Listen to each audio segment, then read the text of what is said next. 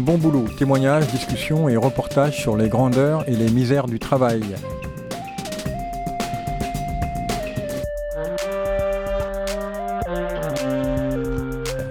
Y a-t-il des bons boulots?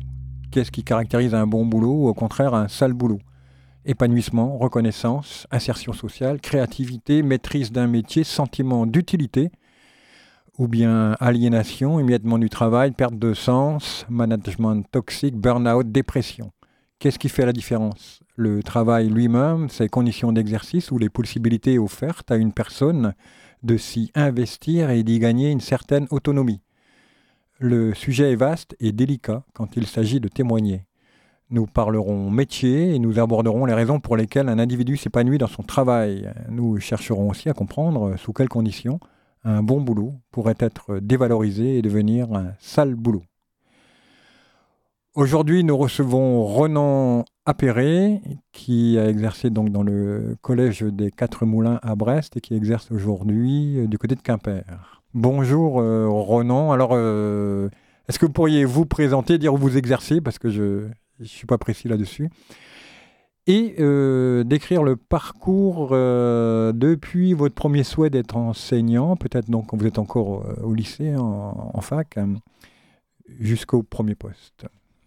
Alors, j'enseigne actuellement donc au, collège de l'Aulne à Châteauneuf-du-Fou. Je suis professeur de physique-chimie. Ah euh, cette idée de, de l'enseignement, en fait, c'est vrai qu'elle date, euh, elle date du lycée. Moi, je, je garde en souvenir quand même euh, l'année de première. J'étais en classe de première et je pense qu'il y a, c'est un âge où on commence à réfléchir un peu quand même à ce qu'on va faire.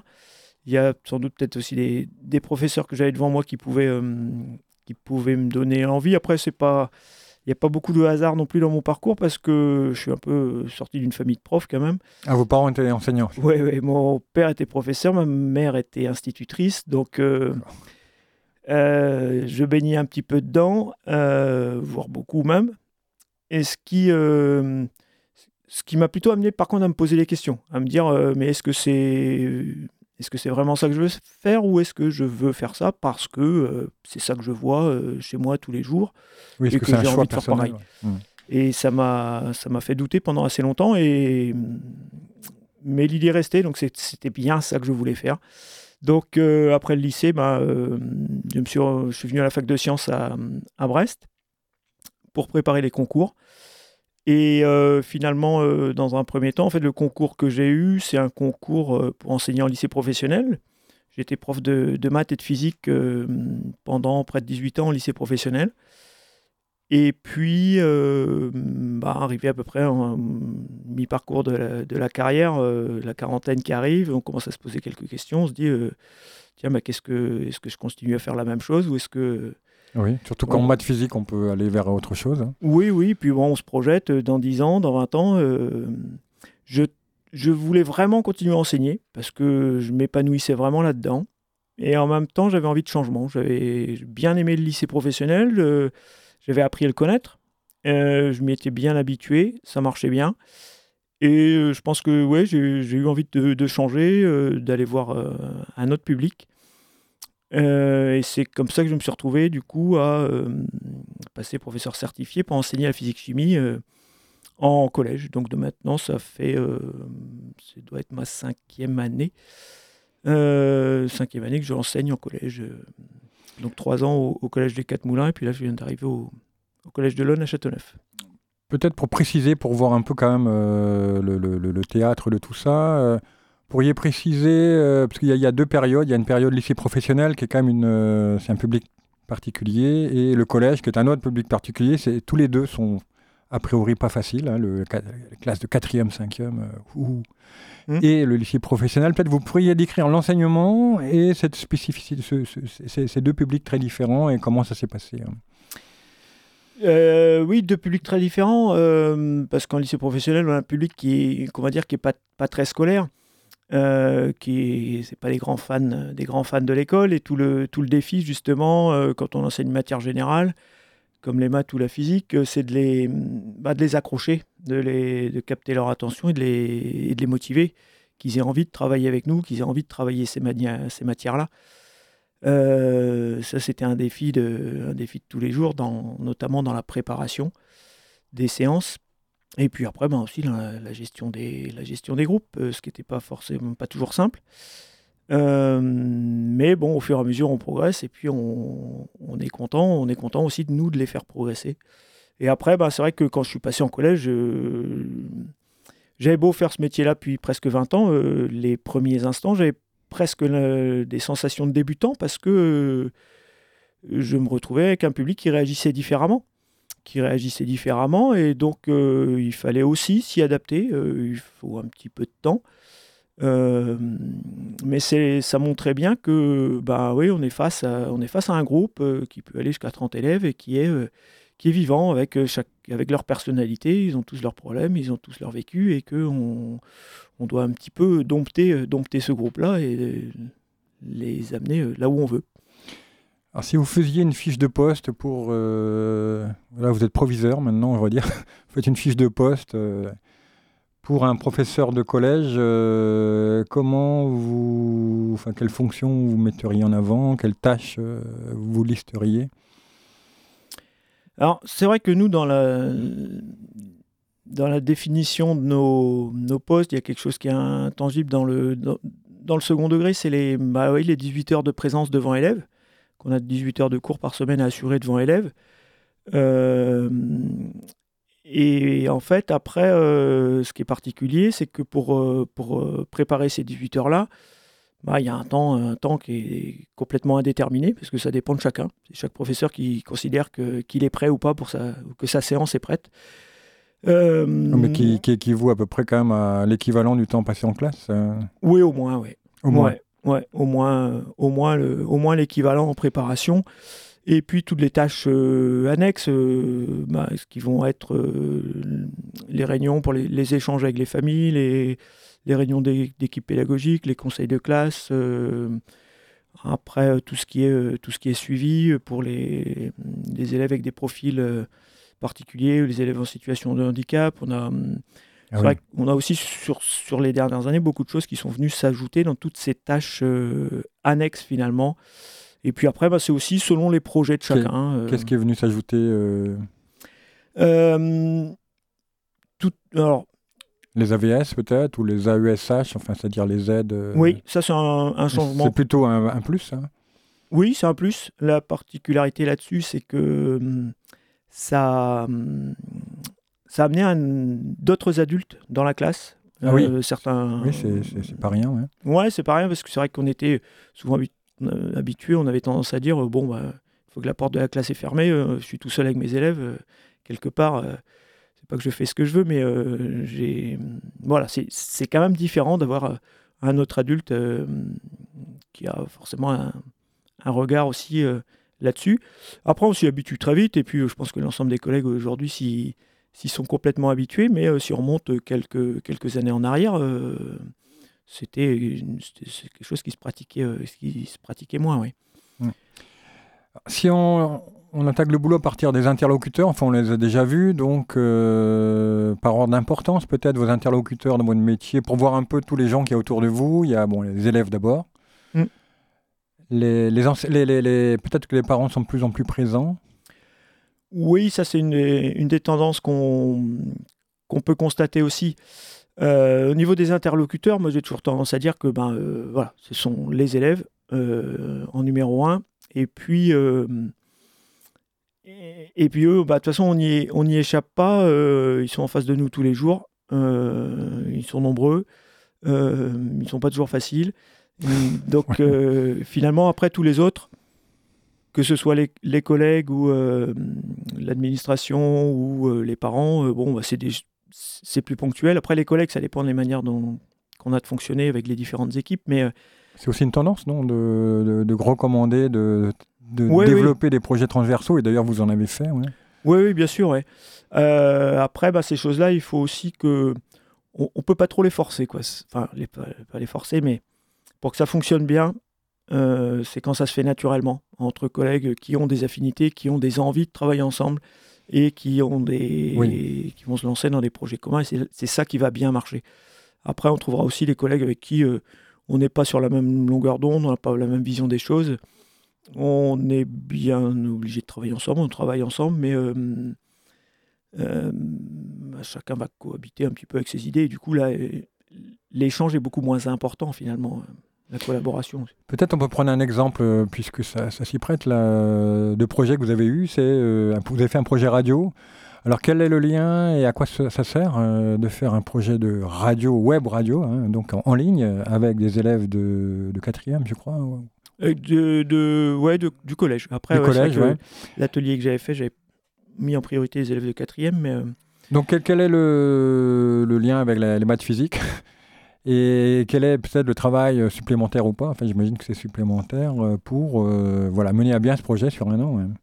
Oui, ouais, quand je parlais des, bah, de toutes les tâches annexes à la préparation du cours, tout ce qui vient de rajouter, c'est vrai que j'avais pas eu le temps non plus de parler des, de, des organisations des sorties ou des voyages, mais aussi par exemple ah des, des, ateliers.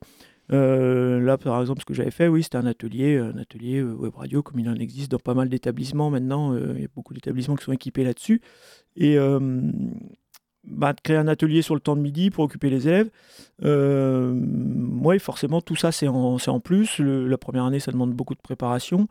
Mais euh, bah, après, c'est vrai que ça apporte aussi énormément. oui. on, vient, on reviendra là-dessus tout à l'heure. On va parler de la satisfaction euh, de, du, du, métier d'enseignant. Peut-être voilà, on va aller sur le métier, l'expression. Euh, donc pour moi, un bon boulot, c'est un bon métier. Et un métier, je l'entends euh, spontanément comme un métier d'artisan, euh, un plombier qui va vous faire une soudure, vous n'en verrez jamais des comme ça. Un, menuisier, enfin presque des gestes techniques, des habiletés, des façons de faire qui ne viennent qu'avec l'expérience et qui sont spécifiques à ceux qui exercent bien ce métier. Euh, comment décrire le métier d'enseignant à partir donc de, de, ses savoir-faire et de ses habiletés spécifiques? Quels sont, Quel est le cœur du métier? Quel est le cœur du métier d'enseignant? Bah, C'est vrai que hum, tout ce savoir-faire, oui, il s'apprend, beaucoup sur le, sur le tas. Hein. Euh, c'est l'expérience professionnelle qui va permettre de le, de le développer quel que soit le public, euh, on doit avant tout euh, réussir à capter, capter leur, leur attention. Euh, ah, j'imagine que ça se présente différemment en plus avec un lycée professionnel, avec des quatrièmes ou en lycée, c'est peut-être plus facile d'ailleurs en lycée, je sais pas. Ouais, après dire qu'il y en a qui sont plus faciles que d'autres, j'aurais du mal à le dire parce que c'est ah, des, profils, des profils différents. D'accord. Et du coup, ouais, il faut les aborder différemment, mais c'est vrai que c'est en fonction de leur âge, de leurs affinités. Euh, mais c'est vrai que la première chose à faire, c'est de réussir à capter leur attention, que, que le jeune en face se dise euh, tiens, bah lui, euh, il a l'air intéressant ce qu'il nous raconte quand même. On va peut-être essayer de l'écouter, essayer de le suivre. et puis après, ben, c'est développer, développer leur motivation parce que il faut quand même les mettre au travail. Il faut que ce soit eux qui travaillent, surtout, ça reste l'objectif. Et, hum, quels sont vos outils, postures pour euh, justement créer cette motivation et cette envie de, de vous écouter Oui, c'est pas évident à définir parce que hum, c'est c'est variable selon, ouais, selon les publics. Donc, euh, il va falloir trouver des sujets euh, sur lesquels ils vont accrocher. Quand tu es en lycée professionnel, bon, on se raccrochait souvent à, à, leur spécialité professionnelle, mais mais pas que, parce qu'il y a des fois, ils n'ont même pas choisi leur spécialité professionnelle, donc euh, ah ça les accroche pas plus que ça. Après, c'est plus dans les, dans les sujets de la vie, de la vie quotidienne ou des choses qui peuvent les préoccuper, ou alors des, des questions surprenantes. Quoi. Enfin, c'est vrai qu'en dans une matière scientifique, on travaille quand même beaucoup par questionnement. On, va démarrer avec une question, avec une problématique, et puis euh, essayer, de, essayer de mettre en place toute une démarche pour, euh, pour répondre à la question qui est posée. Il faut en fait, il faut éveiller leur, euh, leur curiosité. Une espèce de mise en scène que vous préparez chez vous, en fait Oui, tout à fait, pour qu'ils se retrouvent dans la situation. Tiens, bah oui, en fait, euh, ils nous posent cette question-là, mais euh, oui, en fait, c'est comment J'ai envie de savoir. Et là, que toute la démarche s'enclenche, s'enclenche derrière. Donc, moi, voilà, c'est ça, susciter la curiosité, puis le, pas hésiter à les surprendre aussi, parce qu'il faut varier. Faut varier. Ah oui, oui. On dit que les enfants sont, euh, se concentrent de moins en moins longtemps. Ben oui. Oui, donc il faut faire un montage cut. Un... Ouais, mais sans le faire trop non plus, parce que euh, l'école est aussi là pour leur apporter, euh, leur apprendre cette concentration sur le temps long. Euh, chose qu'ils ont perdu avec les réseaux sociaux et puis le, tout l'usage qu'ils font des écrans. C'est vrai que c'est des flux d'informations qui font, qui font zapper sur, leur, sur leurs écrans. Et nous, on, on, leur demande des fois de se concentrer sur un, sur un long texte ou sur, des, sur d'autres types de documents. Mais on, on, demande de la concentration sur le temps long et je pense que bah, il faut aussi qu'ils développent ça parce que sinon. Euh, L'école ne fait pas son travail. Ça va être compliqué derrière pour eux euh, s'il n'y a pas cette capacité-là. Dans les fiches de poste de tous les boulots, euh, maintenant on met savoir-être. Alors, rubrique savoir-être à l'enseignant, ça serait quoi? Les qualités Il bah, faut, faut, avant tout être à l'écoute faut être avant tout être à l'écoute. Ah, d'accord, eux vous écoutent, mais c'est parce que vous les écoutez avant Ouais, parce que sinon, euh, ben, je considère qu'on va, qu'on va tomber à côté, qu'on va leur proposer quelque chose qui n'est qui est pas adapté. Mais euh, je dis souvent que moi j'ai du mal, quand, quand je change d'établissement ou des choses comme ça, que je connais pas encore mes élèves ou que je, et que je veux faire des nouvelles euh, séances et de les préparer tout seul chez moi sans connaître mes élèves, je suis pas capable de le faire en fait, je m'en rends compte. J'ai vraiment besoin de penser à mes élèves quand je prépare ma séance.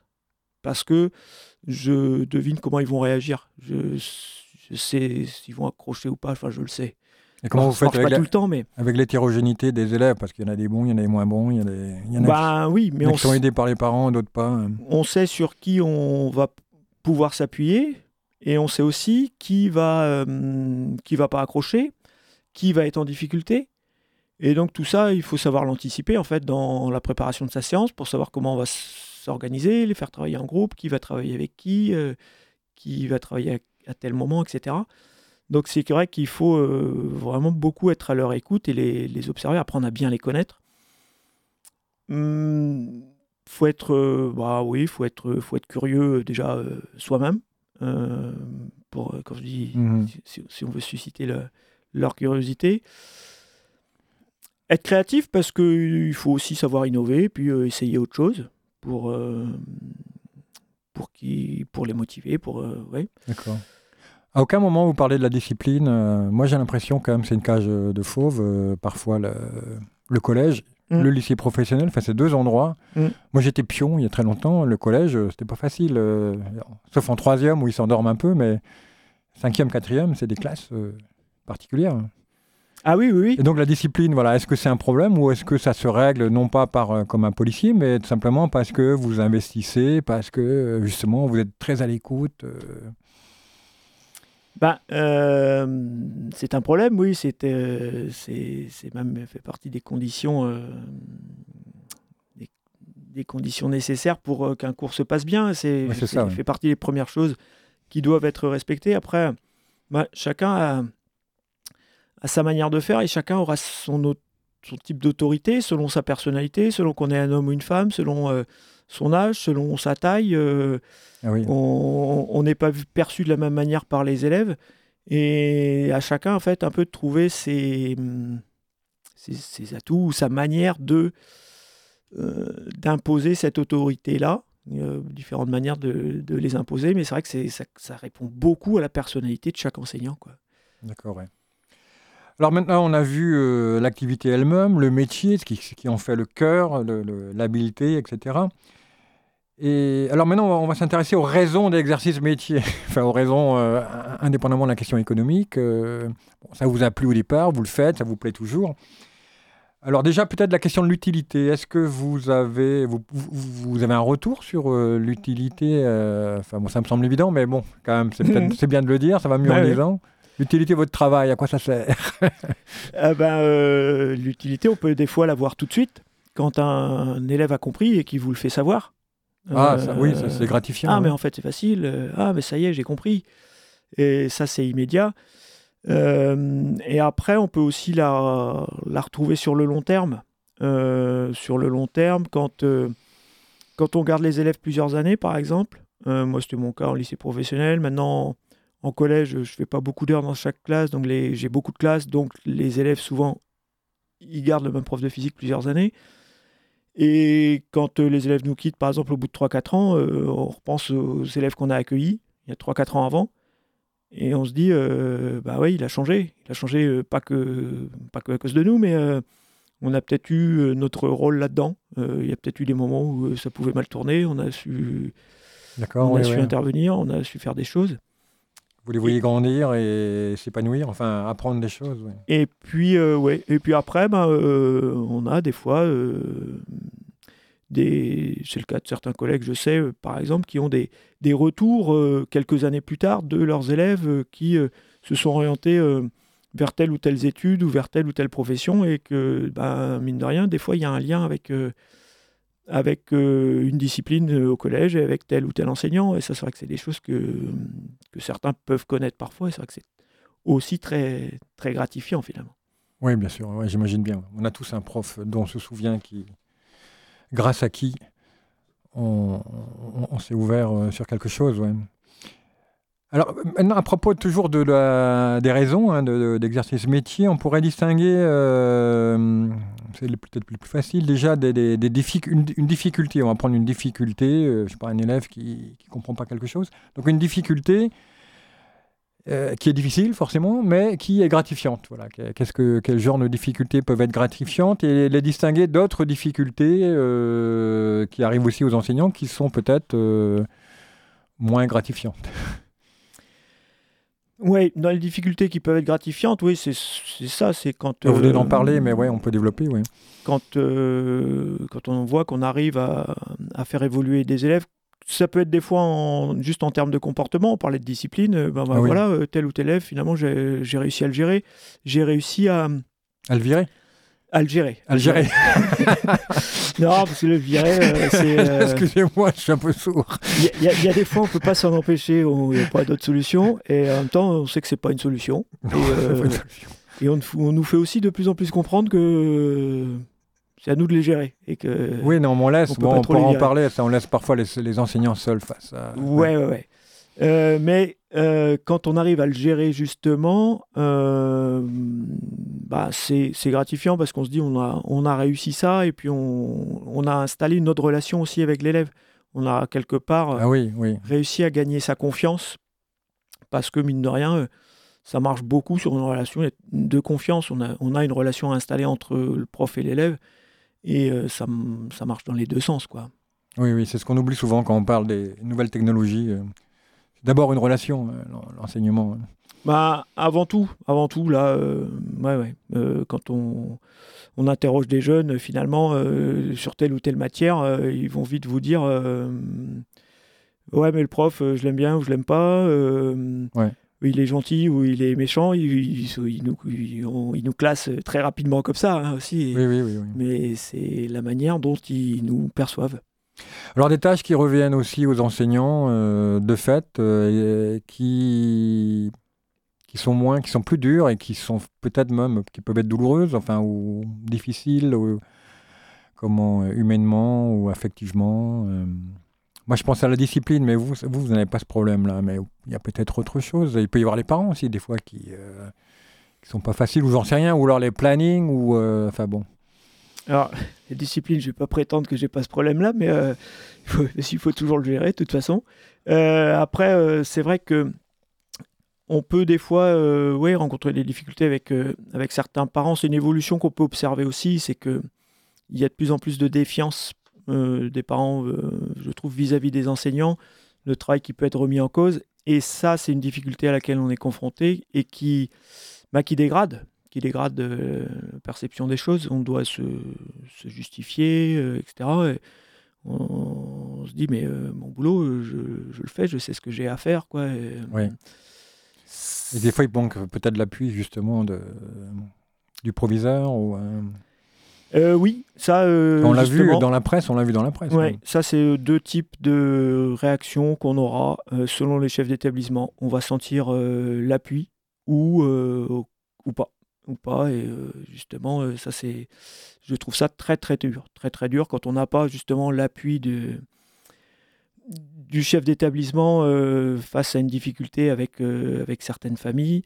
Euh, c'est, ça, complique vraiment les choses. Après, ben, il y en a beaucoup qui, justement, euh, vont aussi même ben, ben, nous, nous soutenir et puis, et puis même des fois filtrer. Filtrer parce que c'est eux qui sont en première ligne bien souvent avec les parents et qui, qui ont les retours négatifs des parents. Et bien souvent, il y en a qui filtrent et puis les, ces retours-là, ils n'arrivent pas jusqu'aux oreilles du prof concerné parce que. Et je pense que c'est c'est une bonne chose parce que des fois, ça, ça peut miner. Ça peut miner, ça peut rester ressasser ça et se dire. Euh, et puis, parce que des fois, c'est pour vraiment en plus. Euh, pour pas grand chose, quoi. Mais euh, un peu envie de dire des fois, mais mon boulot, je le connais, c'est quand même pas mal d'années que je le pratique et j'essaie d'innover, j'essaie de faire au mieux et ouais. c'est moi faire, quoi. Faites-moi confiance. Sans compter que. on parle beaucoup de confiance, mais justement, il faut que le, pour que l'enfant ait confiance en son enseignant, eh ben, il faut pas qu'il entende un discours négatif de la part de ses parents. C'est clair, oui. S'il entend son prof qui est critiqué par ses parents à la maison, bah, faut pas s'attendre qu'il bosse après l'école avec ce prof-là. Oui, ça semble une évidence, mais pas pour tous les parents. Moi, ma mère, si je venais me plaindre d'une remarque d'un enseignant, est, doublée. bah oui, c'est ce qu'on entend souvent des. L'enseignant avait euh, raison par principe, c'est pas forcément le cas aujourd'hui. Ouais. Alors maintenant, toujours pour euh, sonder un peu la, comment ce qu'on tire d'un métier, d'un boulot, euh, on, peut faire une perspective sur voilà 20 ans plus tard. vous êtes rentré dans les années 2000, je crois, dans ce métier. on va faire un exercice. Un, exercice intellectuel.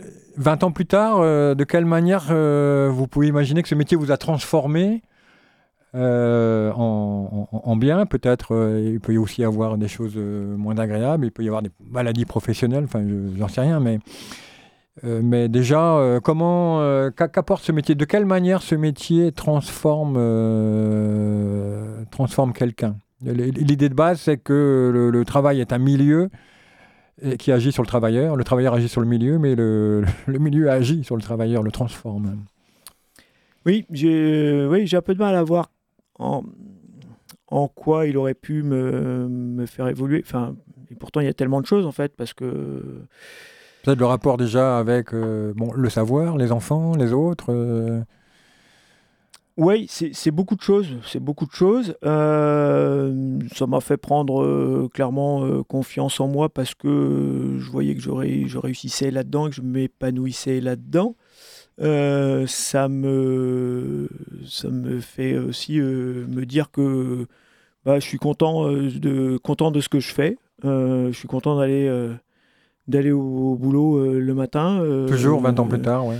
Ouais, et c'est vrai que c'est un constat que je faisais et que je me disais que c'était pas gagné au départ. C'était pas gagné au départ. Je me souviens avoir été marqué par des, des professeurs qui attendaient la retraite là quand j'ai démarré ma carrière et je m'étais dit oula, comptais presque les heures, je dis, mais, je vais surtout pas finir comme ça, quoi. Oui, ben oui, ça arrive à plus d'un parce que c'est pas donné à tout le monde. En plus, en vieillissant, on fatigue. C'est un milieu. Euh, oui. Mm.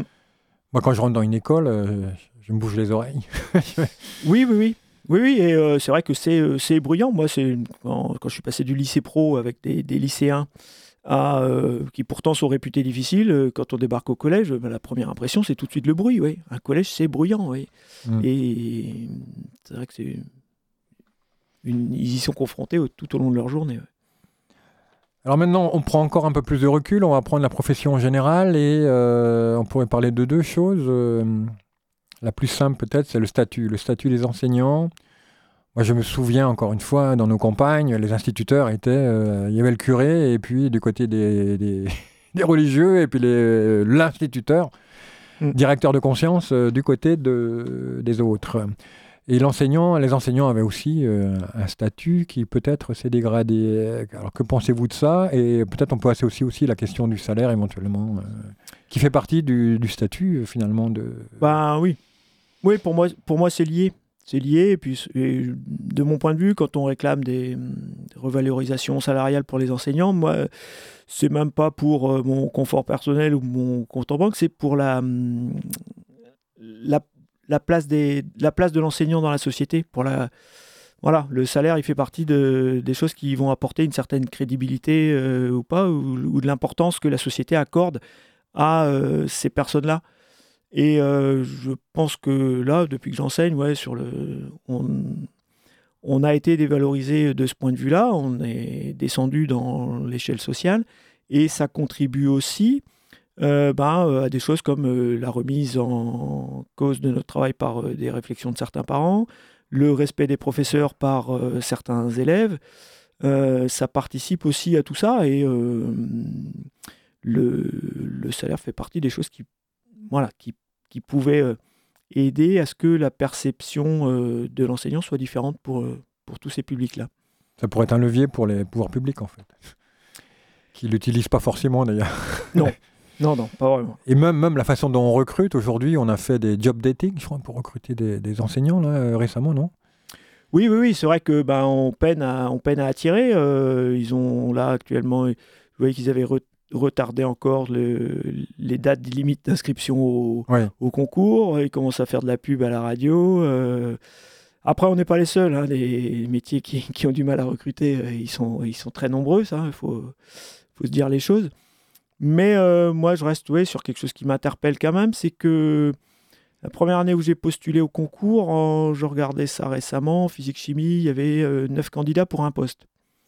C'était en 98. D'accord. Et euh, je regardais récemment, sur 2022, on était à euh, deux candidats et demi pour un poste. Donc. Il y a un taux de pression qui n'est plus du tout le même, et donc il y a un recrutement qui, euh, derrière, ne va pas être le même non plus. Alors, malgré tout, vous voyez des jeunes gens qui sont en CAPES et, ou qui sont en, en, deuxième année de physique-chimie et ils se tâtent sur l'avenir. Ils peuvent être ingénieurs, euh, emploi à statut assez élevé. Ils hmm. peuvent être enseignants aussi. Quand on est en physique-chimie, on peut être ingénieur, on peut être enseignant, on peut... Hmm. Il y a plein de choses à faire. Euh, rencontrez des jeunes gens qui veulent euh, être enseignants. Quels conseils, même avant qu'ils se décident, hmm. vous pourriez donner à, ces, jeunes filles, ces jeunes gars qui, voilà, qui sont à, à l'ESP le, premier conseil, ça serait de d'aller voir, d'essayer, d'être, euh, d'aller, de suivre un prof, mais dans, dans toutes ses tâches. C'est ça, il faut voir les choses de très près. Mm. Euh, c'est vrai que moi je le voyais à la maison avec mes parents, je voyais tout le boulot qu'il y avait derrière, donc j'en étais tout de suite conscient. Mais euh, et aussi assez rapidement de se mettre, de prendre une classe en main même si juste pour une heure, mais euh, ou, se confronter, moins, d'une heure, mais se confronter à ça parce que pour moi c'est essentiel, c'est le cœur du métier. Et moi, je trouve que dans mon parcours, euh, j'ai trouvé aberrant à l'époque. On n'avait pas du tout ça dans notre formation. C'était très basé sur les contenus disciplinaires. Et je me suis même surpris à me dire, mais ça y est, j'ai eu mon concours.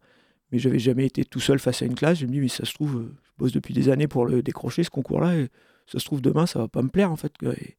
Mais j'ai le souvenir qu'au bout d'une heure, je suis sorti de ma première heure de cours. Je dis c'est bon, c'est ça. Ah c'est vrai Ah oui oui. Dès la première heure. C'est le ressenti. C'est euh, on est on est on est face à ce groupe qu'on a à gérer et on, veut on est là pour leur apporter des choses, les faire grandir. Et ça c'est une sensation euh, qui, bah oui qui se renouvelle tout le temps. Et... J'ai envie de devenir prof là. je sais pas. Mais ça n'arrive pas à tout le monde, je le sais aussi. Euh, ouais, je voulais, je voulais revenir oui, sur la, comparaison avec le métier d'ingénieur, parce que c'est vrai que quand on, c'était mon cas, hein, quand on fait des études scientifiques, bon, bah oui, j'aimais bien les sciences, donc euh, on va se renseigner sur l'orientation, et souvent, bah oui, c'est le métier d'ingénieur. Et je regardais justement, on parlait des fiches de poste tout à l'heure, on me dit, mais en quoi consiste le métier d'ingénieur Quand on est au lycée, on se dit, mais c'est quoi en fait ce qu'il y a derrière? Et en fait, euh, bah moi, ça me parlait pas, quoi.